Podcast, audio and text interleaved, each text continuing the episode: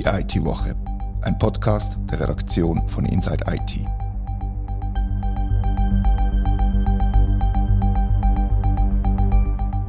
Herzlich willkommen zur IT-Woche. Heute reden wir über ein Schweizer Traditionsunternehmen, über Netzetera.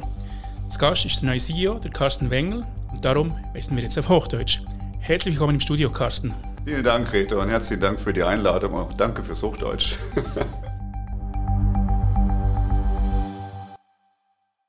Beim letzten Gespräch im April klappt es mit dem Schweizerdeutsch verstehen noch nicht so wirklich und auch deine Familie war noch nicht umgezogen. Wie sieht es jetzt aus? Und ein halbes Jahr später bist du in der Schweiz angekommen? Also mit Schweizerdeutsch äh, sage ich mal so, äh, ich verstehe es inzwischen besser. Ja? Auch wenn äh, die Dialekte natürlich sehr unterschiedlich sind. Die Berner verstehe ich nicht ganz so leicht. Sie sprechen zwar langsam, aber dafür ist die Mundart schon kräftiger. Die Züricher inzwischen gut. Und ich gebe mir mal Mühe, es zu vermeiden, Züricher Deutsch zu sprechen oder Schweizerdeutsch, weil es wird nicht gut klingen. Ich komme aus Braunschweig ursprünglich. Braunschweig ist eine Stadt in Norddeutschland, wo so ziemlich das höchste Hochdeutsch äh, gesprochen wird. Und von daher sage ich mal, bleibe ich lieber dabei. Ja, und zu meiner Familie. Ähm, also wir werden nicht umziehen. Äh, die eine Tochter ist inzwischen Flügge geworden. Äh, die hat, macht gerade eine, einen Ausflug in die Naturwissenschaften. Äh, die zweite geht noch zur Schule in, in der Nähe von Tübingen, wo wir leben. Und meine Frau hat gerade einen neuen Job begonnen. Also insofern ist das Zentrum unseres Lebens dort und ich pendle halt. Ich wohne unter der Woche in Zürich und arbeite da und an den Wochenenden sehen wir uns. Okay, also das heißt, du pendelst am Freitagabend zurück in die Heimat und oder so und am Montag wieder. Meistens so drei bis vier Tage bin okay. ich da. Wenn ich nicht auf Reisen bin, in, in Mazedonien zum Beispiel mhm. oder bei Kunden irgendwo, dann ist es so, ja. Bei unserem letzten Gespräch, wie ich gesagt habe, warst du 100 Tage im Amt, also noch ganz frisch. Fühlst du dich jetzt mittlerweile angekommen, wenn du, wenn du auf deine Zeit bei etc. zurückblickst? Also ich fühle mich total angekommen und ich äh, bereue keine Minute die Entscheidung getroffen zu haben, zu Netcetera zu kommen. Ich habe inzwischen sehr viele Mitarbeiterinnen und Mitarbeiter kennengelernt. Ich habe viele Townhalls und Roundtables mit dem Team gemacht. Äh, eben gerade heute Morgen äh, kommen wir gerade vom Zmorge, Frühstück äh, hier in Winterthur, habe das Team in Winterthur besucht und wir haben auch einen kleinen Roundtable gehabt und über die aktuellen Themen gesprochen. Und, äh, und das gibt mir auch das Gefühl, ich komme an und die Leute reden offen mit mir, was ja auch sehr wichtig ist, um eine, um eine offene Kultur zu prägen, was mir persönlich sehr wichtig ist. Und äh, habe fast alle, alle Locations inzwischen besucht. Ja. Da komme ich später nochmal auf die, auf die Frage zurück. Du bist damals von, von G&D, von Giesecke und Deverin zu etc. gestoßen, das gleichzeitig das neue Mutterhaus und G&D will sich stark digitalisieren. Inwiefern ist dieser Digitalisierungswille von G&D ist der bei den etc. spürbar und ist das allenfalls ein Vorteil sogar? Es ist ein Riesenvorteil aus mehreren äh, Gesichtspunkten. G&D erstmal, wie du richtig sagst, hat eine klare Digitalisierungsstrategie. Und ein Grund für die Beteiligung und später auch den Mehrheitsanteilkauf äh, bei der Etc. war genau das, dass man einen starken Partner sucht, ein, ein digitales Powerhouse. Wir als Etc. sind äh, 27, über 27 Jahre alt. Ja, wir haben immer Software gemacht, in verschiedenen Ausprägungen, uns natürlich weiterentwickelt. Und äh, diese Kompetenz, die symbolisieren wir, die prägen wir, leben wir. Und das findet äh, Giesecke und Derby natürlich extrem stark. Jetzt gibt es viele Kooperationsarbeiten im Identitätsmanagement-Bereich, im Payment-Bereich, wo natürlich G&D als Payment-Karten- oder Banknoten-Provider auch sehr stark ist. Und so gibt es immer viele Anknüpfungspunkte. Und wir, und was was ich auch noch sagen möchte, ist, GND investiert auch in Digitalisierung. Vielleicht kommen wir da später nochmal drauf, weil da gibt es eine interessante Neuigkeit, die ich heute auch mitgebracht habe. Wird denn die Digitalisierungsstrategie von GNT quasi Copy-Paste bei etc. übergestülpt oder gibt es da Anpassungen oder wie sieht das aus? Na, ich würde mal eher umgekehrt sagen, wird ein Schuh draus. Wir geben die Digitalisierungsstrategie vor, weil wir haben ein existierendes Portfolio, mhm. wir haben äh, existierende Kunden und wir haben natürlich selber unsere, unsere Gesichtspunkte, wie wir das Thema Digitalisierung und vor allem unsere Entwicklung im Markt weiterentwickeln wollen. G&D sagt dann, okay, hier gibt es vielleicht einen Überlapp und können wir da zusammenarbeiten, aber das, die Strategieentwicklung jetzt auch für die nächsten drei Jahre, an der ich persönlich beteiligt war, äh, die haben wir gemacht. Ja. Mit dieser Erneuerung, die du angesprochen hast, hast du mich natürlich gewundert gemacht, wie man so schön sagt. Kannst du die Katze aus dem Sack lassen? Was hast du mitgebracht? Ich habe was äh, sehr Interessantes mitgebracht für die Zuhörer heute, weil wir hatten schon sehr, sehr lange im Schweizer Markt mit der Firma Brain Group zusammengearbeitet. Äh, wir haben in den ersten 20 Jahren, als die, äh, vor 20 Jahren, als die Brain Group begann, äh, stark unterstützt, ihre, Produkte zu entwickeln, auch mit eigenem Personal. Und über die Zeit hat sich ein langfristiges Vertrauensverhältnis entwickelt. Die Brain Group, für unsere Zuhörer, entwickelt Financial Advisory Software. Also, wenn man Vorsorgeplanung fürs Alter machen möchte oder wenn man äh, sich über das Erbe an die Kinder vielleicht Gedanken macht, dann haben Sie ein, eine Software entwickelt, die heißt Omnium, äh, die bei vielen Banken und Versicherungen inzwischen in der Schweiz im Einsatz ist, mit einem sehr guten Marktanteil und einem sehr guten Namen. Als White-Label-Lösung dann. Richtig, richtig. Ja. Und wir haben jetzt entschieden, gemeinsam mit Brain Group, dass wir die Mehrheitseigentümerschaft bei der Brain Group übernehmen. Das heißt, die Brain Group wird ein Teil der Netzetterer in der Zukunft und zahlt damit auch voll ein auf unsere Strategie um das Thema Digital Banking. Das heißt, im Digital Banking machen wir App-Services, Web-Services, auch sehr viele, die für die Konsumenten am Ende des Tages wichtig sind. Und hier wollen wir zukünftig perspektivisch zusammenarbeiten. Und deswegen ist diese Financial Advisory Plattform und das Team von Brain Group eine super Ergänzung. Wir freuen uns sehr darauf. Vielleicht ganz kurz noch, äh, wie läuft das ab? Wir mhm. haben jetzt äh, die Signature quasi schon gehabt. Das offizielle Closing wird äh, Ende des Jahres erfolgen. Und dann sind wir wirklich eins. Ist der Plan, dass der Name Brain Group bestehen bleibt? Absolut. Die Brain Group hat in der Schweiz einen sehr starken Namen, ein sehr gutes Brand. Äh, wird natürlich auch durch, durch, die Person, durch zum Beispiel den jetzigen CEO, den Daniel Barreis, sehr stark äh, repräsentiert. Und das wollen wir auch weiter nutzen. Ja und es bleiben alle, unter, alle Mitarbeitenden der Brain Group behalten ihre Stelle und es gibt keine Entlassungen und so weiter. Überhaupt nicht vorgesehen. Die Brain Group ist in sich ein sehr gut gehendes Unternehmen, ja, auch von den Financial äh, Performance Indikatoren, die es dort so gibt. Und äh, wir sehen allerdings gemeinsam sowohl in der Schweiz, perspektivisch vielleicht sogar im deutschsprachigen Raum außerhalb der Schweiz, auch Wachstumspotenzial, die wir gemeinsam heben wollen. War jetzt diese Akquisition dein erster großer Job jetzt in, in deiner Zeit bei etc.? naja, einer von vielen. Also ich würde schon sagen, äh, wir haben sehr viel Bälle äh, dieses Jahr äh, in der Luft gehabt mhm. und jongliert und wir sind auch noch nicht lange sicherlich nicht fertig kommen wir sicherlich auch noch drauf, aber das war schon eine große Diskussion. Zumal natürlich auch hier die Giesecke und Devrient äh, mit im, im, im, Boot war, das mitzuentscheiden und zu gucken, dass wir auch vom Prozess das her sehr gut durchfahren. Und äh, wir sind wirklich sehr happy und sehr stolz, dass wir diesen Weg jetzt zusammen gehen können. Äh, musst du denn bei jedem Entscheid noch G und D fragen, ob du das machen kannst oder nicht? bei jedem nicht. Das wäre ja schlimm. Nein, also es gibt sehr viel Vertrauensvorschuss, äh, nicht nur an mich, sondern auch an das gesamte Führungsteam. Ich hatte es ja vorhin auch erwähnt, Strategien Strategieentwicklung zum Beispiel, auch wie wir die Teams jetzt aufstellen und wie wir zum Beispiel unser operatives Modell gestalten. Das haben wir auch angefasst. Einer der Bälle, äh, die wir in der Luft haben, äh, das haben wir selbst gemacht. Also natürlich ist man interessiert. Ich habe ja auch einen Verwaltungsrat, der ist ja auch durch G&D mitbesetzt, auch mehrheitlich.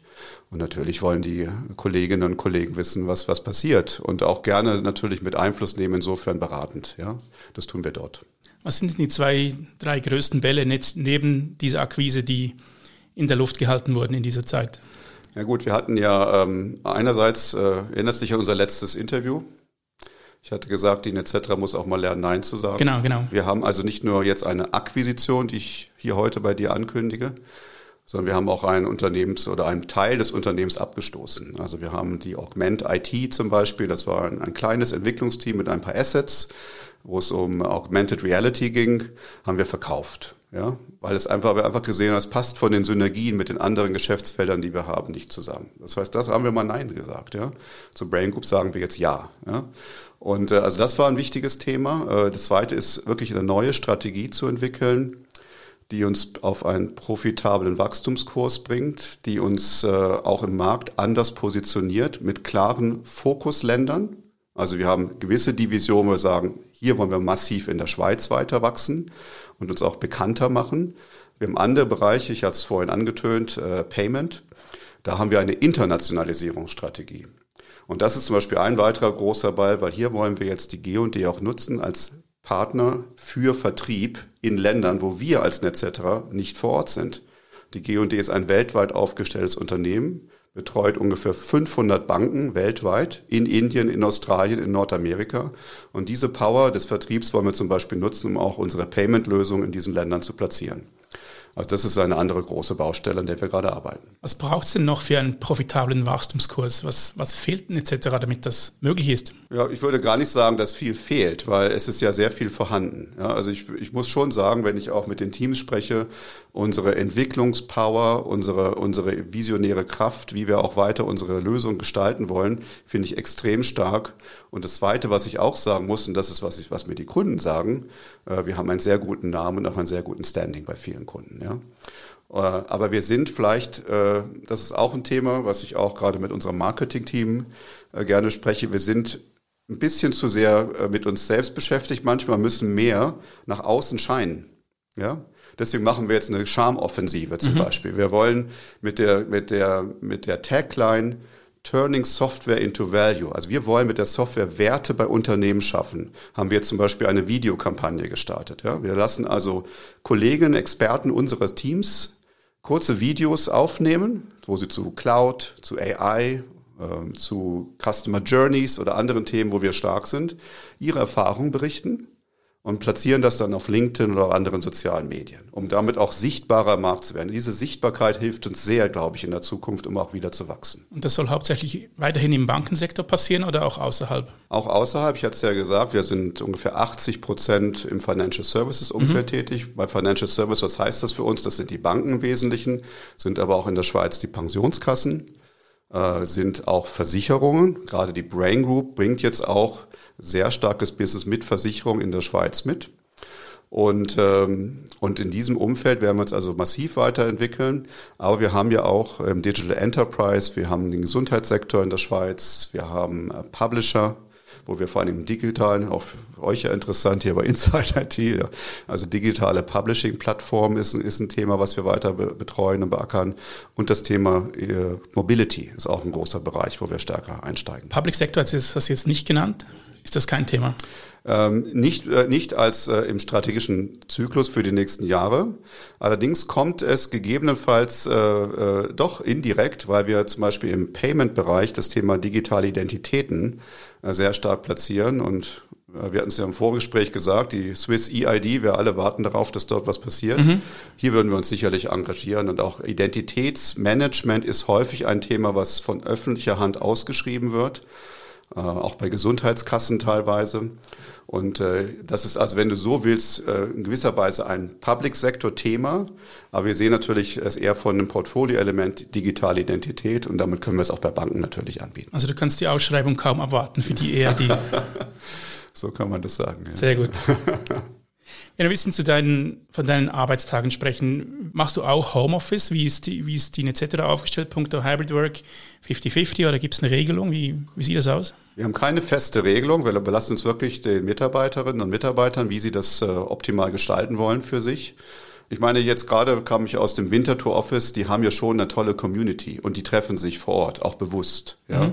Also, und ich glaube, das haben ja auch viele andere Unternehmen jetzt erfahren, wenn man nach Corona-Zeiten sieht, man möchte sich wieder sehen, man möchte gemeinsam in Kontakt treten und das funktioniert physisch schon besser als über Teams-Calls. Ja.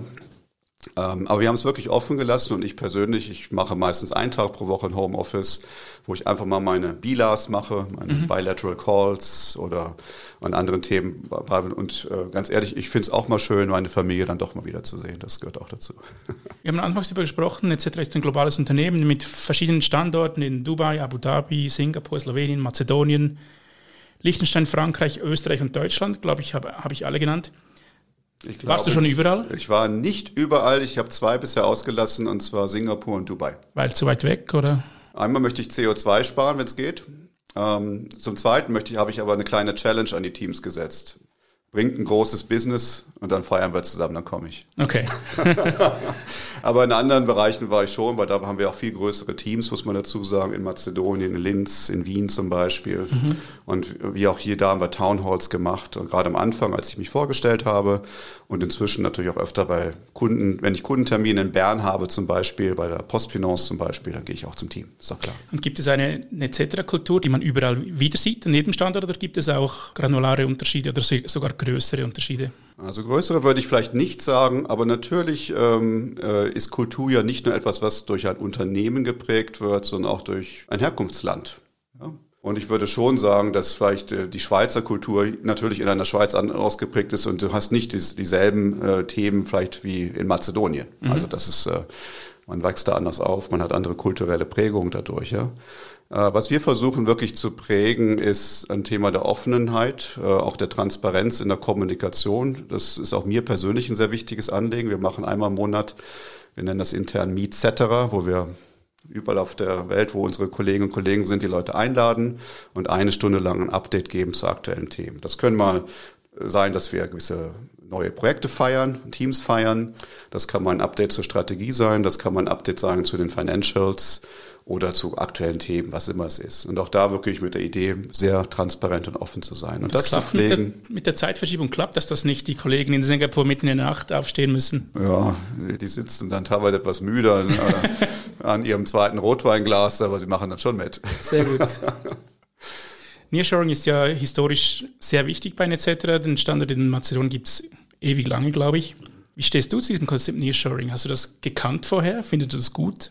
Ich kannte es natürlich schon aus meiner Zeit bei IBM. Ja, ich glaube, die IBM hat schon Anfang 2000 angefangen, vor allen Dingen in Indien große Teams aufzubauen und damit weltweit ähm, äh, Software Maintenance zum Beispiel anzubieten. Das war damals ein großes Thema. Ja. Später kam Softwareentwicklung auch dazu. Ja.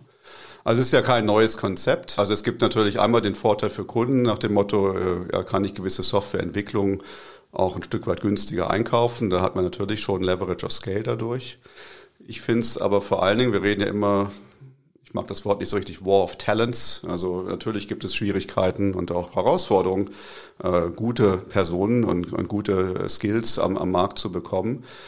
Und dadurch, dass wir divers auf verschiedene Länder aufgestellt sind, entspannt das ein Stück weit. Ja, wir können dann auch schon gucken, okay, haben wir gewisse Skills vielleicht in dem einen Land besser verfügbar als in anderen und damit so ein bisschen im Sinne von kommunizieren und röhren zu handeln. Also das, diese Flexibilität halte ich, halte ich fast noch als einen wichtigen Vorteil als die Kosten, äh, den Kosten-Leverage. Wie gehst du denn mit generell mit offenen Stellen, also mit Recruiting um? Hat es in Zürich zum Beispiel im Moment viele offene Stellen?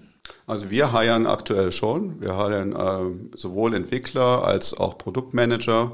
Ich habe gerade vor einer Woche ein paar neue Teammitglieder begrüßt und abends auch noch zum IPA in eine meiner Lieblingsbar in der Nähe vom Zypressenweg eingeladen. Und äh, es ist ja, wir haben es gerade diskutiert. Also wir haben aktuell den Eindruck, dass es schon nicht ganz so streng ist, wie es schon mal war, dass wir also schon auch Interesse erzeugen können und auch gute Profile und äh, Interessenten bekommen für Stellen, die wir ausschreiben. Das sehen wir schon. Ja. Was ist denn der, der USP von Netcetera auf dem Arbeitsmarkt? Ich glaube, ähm, also ich glaube einmal, wie viele Softwarefirmen, ich kann die Frage mal zurückgeben, wie viele Softwarefirmen aus der Schweiz haben äh, so einen internationalen Footprint wie wir? Nicht viele. Das ist, glaube ich, ein Thema. Wir können internationale Karrieren anbieten. Ja in einem sehr äh, internationalen, auch kulturell internationalen Umfeld dadurch. Ähm, der USP oder die Essenz der Firma beschreibe ich immer so, dass wir Mission-Critical Software produzieren. Also wenn unsere Software steht, dann haben unsere Kunden ein Problem, deswegen sollte es besser nicht passieren. Mhm. Das zweite ist, wir sind sehr stark in dem Thema Customer Journeys und Usability Design. Also wirklich vom Endkunden, vom Benutzer her immer zu denken und zu gucken, was ist die beste, die beste Weg, einen, einen Prozess oder ein Verfahren umzusetzen, sodass man als User auch das Gefühl hat, ich möchte da wieder zurückkommen. Ja, ich finde mhm. das so cool und finde das spannend. Ja. Und das Dritte ist, und das ist ein, ein ganz wichtiges Thema, nicht nur bei uns, sondern auch im G&D-Konzern, das Thema Security. Also Protecting Personal Data and Privacy, wie ich immer sage. Ja. Das sehe ich auch als einen ganz extremen Bestandteil unseres USP. Wir haben ein sehr starkes Information Security Team. Wir müssen auch die Kunden, die wir mit Payment-Transaktionen zum Beispiel äh, beliefern, das uns beziehen, müssen sicherstellen, dass das funktioniert, ja, und dass es keine Hacker-Attacken gibt, die erfolgreich sind. Und das ist ein sehr wesentliches Problem. Äh, ja, und das Problem ist akuter denn je, wenn man sieht, was rund um die Welt passiert bei den Angriffen. Absolut, ja. Und wir erleben es auch. Auch wir haben DDoS-Attacken. Es gab ja auch einige Presseartikel, glaube ich, in der Schweiz, dass das wieder vermehrt gesehen wurde. Äh, knock on wood. Äh, bei uns äh, haben wir unsere Teams das immer super geschafft und haben wirklich eine tolle Capability aufgebaut. Ja. Hat sich bei Netzetra etwas verändert im, im, vergangenen halben Jahr, seit du, seit du am, am Ruder bist? Hast du Sachen auf den Kopf gestellt vielleicht? Hast, hast du große Änderungen vorgenommen? Also ich hoffe, es hat sich was verändert. Was wolltest du denn anders machen oder was wolltest du verändern? Also eins hatte ich vorhin schon angesprochen, das Thema Sichtbarkeit im Markt. Mhm. Da haben wir sehr viel gemacht. Sehr viel. Und sind noch nicht zu Ende. Ja? Also das ist ja auch ein Prozess. Ja? Und dazu auch äh, das Marketing äh, das Vertrauen zu geben, hey, kommt mit kreativen Ideen und, äh, und neuen Konzepten, die dann auch umzusetzen, was wir jetzt sehen. Ähm, das finde ich also einen sehr starken neuen Schritt, glaube ich, nach vorne. Ja. Das zweite war äh, diese, diese Idee der Fokussierung, was ich mal mit Nein sagen genannt habe diese jetzt auch immer weiter einzupflanzen in die Innovation. Was für eine Governance geben wir uns? Wie treffen wir gemeinsam gute Entscheidungen? Das ist ein ganz wichtiges Thema. By the way, nicht nur bei einer an sich überall, ja. Aber hier habe ich auf jeden Fall am Anfang äh, Verbesserungspotenzial gesehen, muss man so zu sagen, ja. Und äh, ich glaube, da sind wir jetzt auch auf einem guten Weg. Und dann auch die klare Strukturier von Verantwortlichkeiten im Unternehmen. Ja. Ich glaube, wir, können, letzter Punkt, noch viel tun, auch unsere gesamte Mannschaft anzufeuern, gemeinsam sichtbarer zu werden. Wir machen jetzt eine Brand Ambassador Initiative. Jeder kann persönlich das Brand etc vertreten, bei Freunden, bei Familie, aber auch natürlich über soziale Medien. Und da versuchen wir die Leute jetzt auch äh, neu auszurichten. Wenn wir diesen Veränderungsprozess mit einem Marathon vergleichen, bei Kilometer, wie viel steht ihr? Vielleicht zehn, acht bis zehn. Also das sagen. erste Viertel ist geschafft ungefähr. Ja, hätte ich jetzt schon gesagt. Also es mussten ja auch ein paar äh, Strukturen, auch, ein, auch es war ja auch ein Überzeugungsprozess. Das machst du ja auch nicht von, von heute auf morgen. Ja. ja.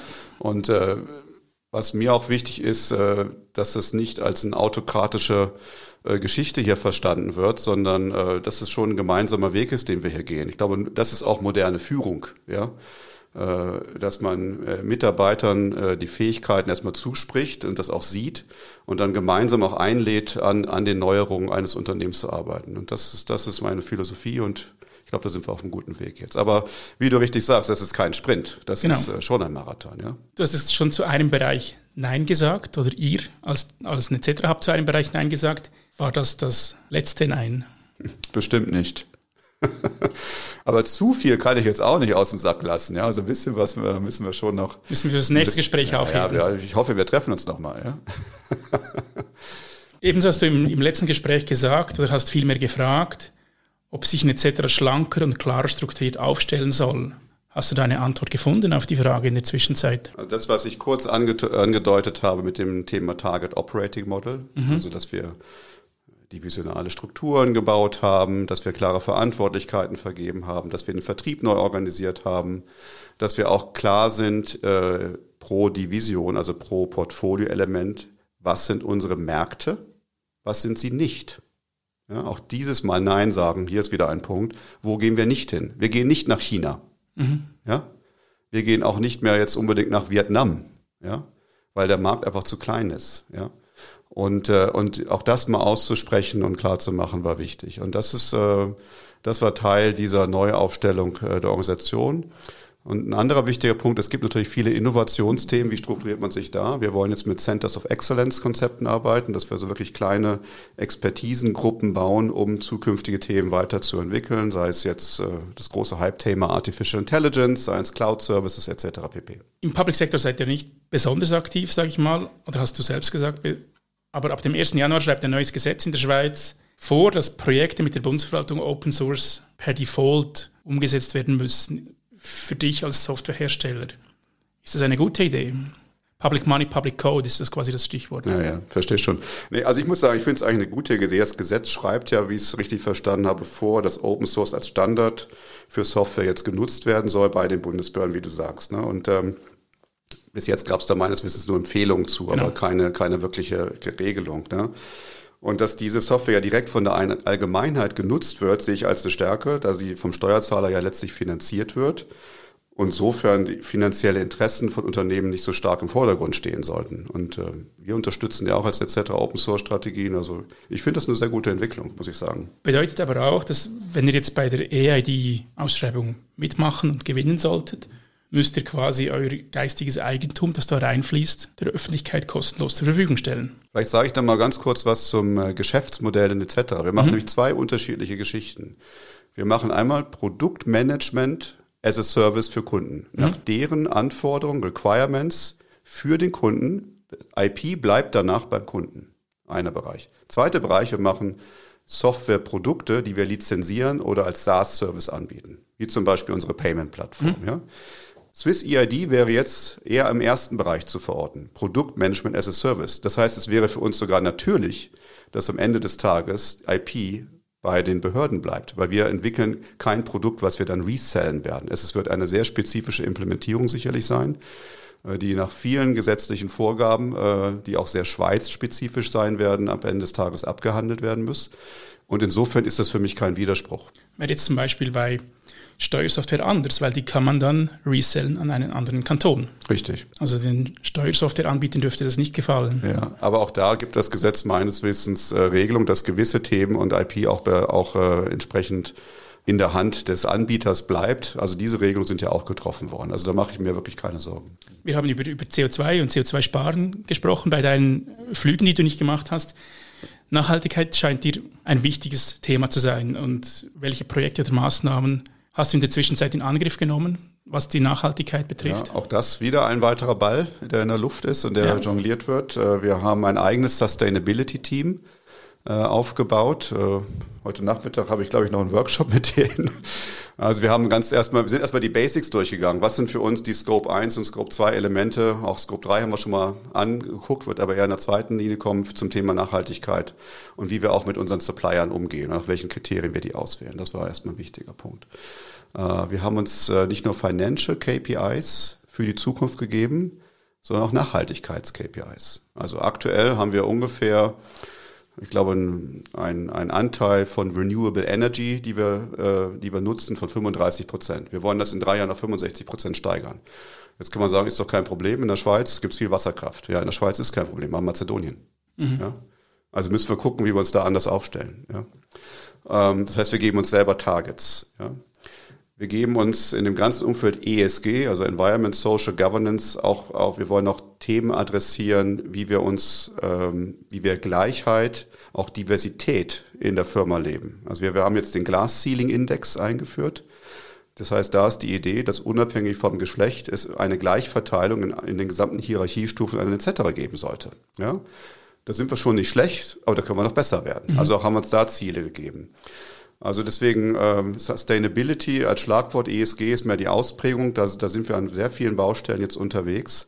Und da wird sicherlich noch mehr dazukommen. Das letzte Punkt würde ich noch dazu sagen, wir überlegen auch, wie Software vor allen Dingen in der, in der Runtime, sei es von der Infrastruktur, worauf sie produziert wird, als auch in der Art, wie die Software selbst entwickelt wird, wie man da nachhaltiger Software-Code produzieren kann, dass er weniger Energie verbraucht und hoffentlich dann auch weniger CO2. Ist das messbar? Das ist, also was man ja schon messen kann, je nachdem, welche äh, Software-Programmierungstools ich nutze, wie gut kommt der Code am Ende raus und wie viel Energie verbraucht er. Man kann da deutliche Unterschiede sehen, die bis zum Faktor von 1000 gehen, je nachdem, ob ich jetzt Ruby nehme oder C++ zum Beispiel. Also ganz interessant und ähm, ähm, eine Idee ist auch, es messbar zu machen. Aber da sind wir doch noch auf dem Weg, da haben wir noch keine finale Lösung. Ja. KI ist ja auch eine große Unterstützung ja. in der Softwareentwicklung. Wie sieht das Jobprofil des Softwareentwicklers in vielleicht fünf Jahren aus? Denkt ihr über KI in der Entwicklung nach also, überhaupt? A, denken wir nicht nur darüber nach, wir nutzen es schon. Okay. Ja, wir nutzen es schon und äh, für mich hat es auch drei verschiedene Gesichtspunkte. Kann es äh, Softwareentwicklung effizienter machen? Ich glaube, was, äh, was mir viele Experten sagen und auch Entwickler bei uns, gerade in der Anfangsphase vom, von der ersten Idee zum Prototypen, kann ich schon sehr viel durch ein intelligentes Prompting an, an Code erstmal generieren, den ich dann mit wenigen Schritten anpassen kann. Dann habe ich schon meinen ersten Prototyp. Äh, vom Prototypen zum fertigen Produkt, da muss ich schon auch sehr viel Brainpower selber reinstellen. Noch, ja, das, oder? Ja, natürlich noch, ja.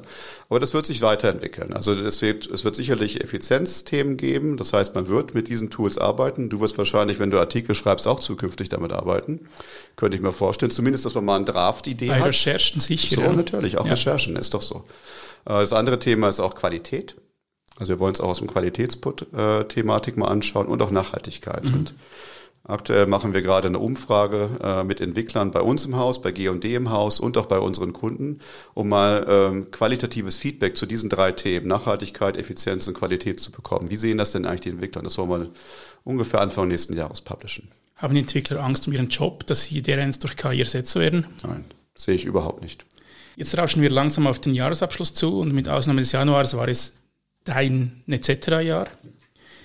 Wenn wir jetzt schon eine erste Zwischenbilanz ziehen wollen. Wie, wie fällt dir aus? Bist du zufrieden mit dem Geschäft, mit der Entwicklung, mit allem? ja, das ist jetzt die philosophische Frage, ob man als CEO jemals zufrieden sein darf. Ja. ja. Äh, wahrscheinlich darf man das nicht sein.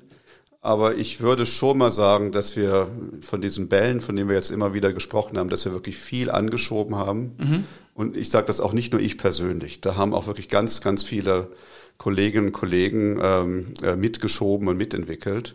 Und da bin ich auch sehr stolz drauf, das jetzt zu sehen. Ja. Ich glaube, wir haben jetzt äh, wirklich ein gutes Miteinander. Wir kriegen immer, immer wieder sehr positiv Feedback von Kunden auch äh, über die Veränderungen, die sichtbar werden, aber auch, wie wir miteinander interagieren. Und das gibt mir eigentlich sehr viel Zuversicht, dass wir auf einem guten Weg sind. Haben wir alles schon erreicht, was, was wir uns vornehmen? Sicherlich noch nicht. Und äh, auch hier kommt das Marathonbild wieder ins Spiel. Äh, sind noch mindestens 30 Kilometer vor uns. Und bleibt ein schöner Gewinn übrig am Jahresende? Ist das schon bekannt? Über die Financials werde ich hier nicht sagen. Dann frage ich anders. Wir haben in der Schweiz ein anderes Notensystem als, als in Deutschland. Bei uns ist die 1 die schlechteste und die 6 die beste Note. Richtig. Welche Note vergibst du denn etc. für dein erstes Jahr? 6 war die beste, nicht wahr? Ja, genau. Ja, 4,5. Okay. Ja, ja, ja. Und was hast du dir persönlich jetzt für das kommende Jahr 2024 vorgenommen? Was willst du anpacken? Ja, im Marathon ist es so, dass es nach 10 Kilometern langsam anfängt weh zu tun. Mhm. Und dann ist äh, Durchhaltewille gefragt. Also ich glaube, wir haben, wie gesagt, viel angeschoben, aber jetzt müssen wir auch sehen, dass wir nachhaltig gewisse Themen auch weitertreiben und nicht nachlassen. Ja? Das betrifft jetzt die Themen im Marketingbereich, das betrifft die Themen der Geschäftsentwicklung in den Märkten, die wir uns als Zielmärkte ausgewählt haben. Das hat sicherlich mit äh, Post-Merger-Integration-Themen zu tun. Ja. ja. Auch hier wieder mit Brain Group zusammen, aber auch mit anderen Firmen, die wir in der Vergangenheit erworben haben.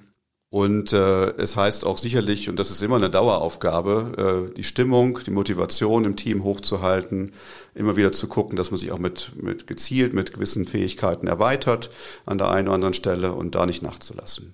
Das, das sehe ich als, die, als ein wichtiges Thema für 24. Ja. Das bei den Acquisitions in der Vergangenheitsform gesprochen, kommt da nichts mehr? Doch, wir haben, äh, also sagen wir so, wir haben uns eine Strategie gegeben, die sich vor allen Dingen auf den organischen Wachstumsbereich ja. äh, anschaut, den wir also selbst bestimmen und entwickeln können. Aber wir haben auch immer gesagt, wir werden weiter, und das ist auch G&Ds Perspektive, nicht nur die von etc., wir werden weiter in digitale Firmen investieren und weiter auch suchen, wo es Partner gibt, die in der Zukunft zu uns passen. Also das werden wir definitiv weiter tun. Ich frage am Schluss von Gesprächen immer, ob wir ein Thema vergessen haben, ob du noch was auf dem Herzen hast, was du loswerden willst. Von meiner Seite her sind alle Fragen beantwortet. Wie schaut es bei dir aus? Also erstmal muss ich sagen, vielen Dank. Ich glaube, äh, ich hoffe, ich konnte viele Fragen, die, du, die dir auf dem Herzen lagen, sehr offen und klar beantworten. Und äh, ja, an die Zuhörer, also äh, schaut auf Netzetera. Da wird sich noch viel tun und äh, ist eine coole Firma und hat eine coole Value Prop und äh, freue mich auf das nächste Gespräch, Reto. Freue mich auch und alle News etc. liest man auch bei uns bei insideit.ch. Vielen Dank fürs Gespräch und euch vielen Dank fürs Zuhören, liebe Hörerinnen und Hörer. Wir freuen uns über Feedback an redaktion-insideit.ch. Das war die IT-Woche, ein Podcast von der Redaktion von Inside IT. Danke vielmals fürs Zuhören.